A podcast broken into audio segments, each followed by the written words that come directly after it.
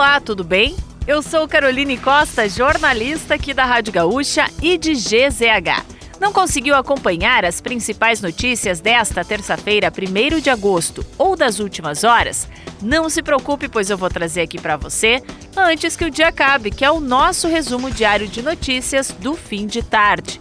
Oferecimento correspondente gaúcha Serrana Solar, a minha escolha certa. Subiu para 13 o número de mortos durante a Operação Escudo, realizada em Guarujá, no litoral de São Paulo, segundo informações divulgadas pela Secretaria da Segurança Pública do Estado de São Paulo.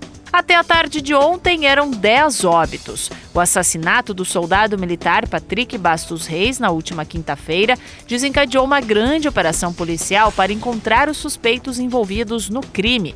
Participam da ação 600 agentes de equipes especializadas das polícias civil e militar do litoral paulista. Também nesta terça, mais dois policiais militares foram baleados em Santos enquanto realizavam patrulha preventiva. As circunstâncias ainda estão sendo apuradas pela polícia. O presidente da Comissão Parlamentar de Inquérito Mista do 8 de janeiro, Arthur Maia, afirmou que vai dar novo prazo ao ministro da Justiça, Flávio Dino, para compartilhar em até 48 horas as imagens do circuito interno da pasta feitas no dia dos ataques golpistas aos três poderes. No começo da sessão, Maia falou em recorrer ao Supremo Tribunal Federal para obrigar Dino a entregar os vídeos. O Ministério da Justiça tinha se recusado a compartilhar os vídeos sob argumento de que são provas utilizadas em inquérito sigiloso sobre os ataques.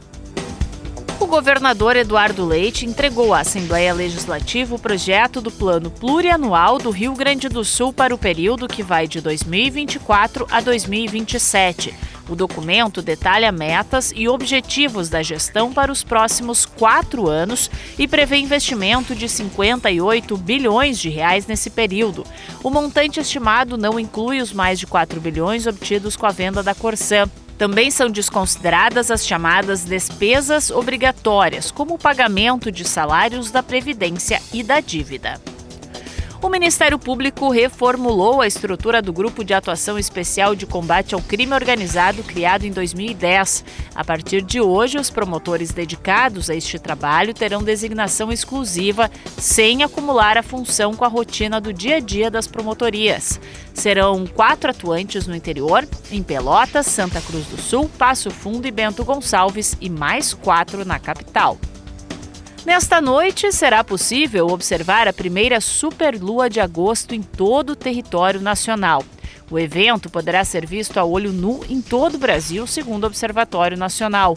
O melhor momento para visualizá-la é na primeira hora em que a lua nasce. E para fechar o nosso resumo de notícias, antes que o dia acabe, tem a previsão do tempo para amanhã. O tempo deve permanecer firme em todas as regiões do estado na quarta-feira. A mínima de 7 graus está prevista para São José dos Ausentes. A máxima ocorre em Porto Xavier e Porto Lucena, com 32 graus.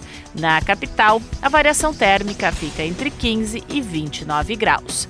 Se quiser saber mais sobre algum desses assuntos e muitos outros, além dos nossos colunistas, áudios, vídeos, é só acessar gzh.com.br ou o aplicativo de GZH. Amanhã a gente volta aqui antes que o dia acabe. Até lá!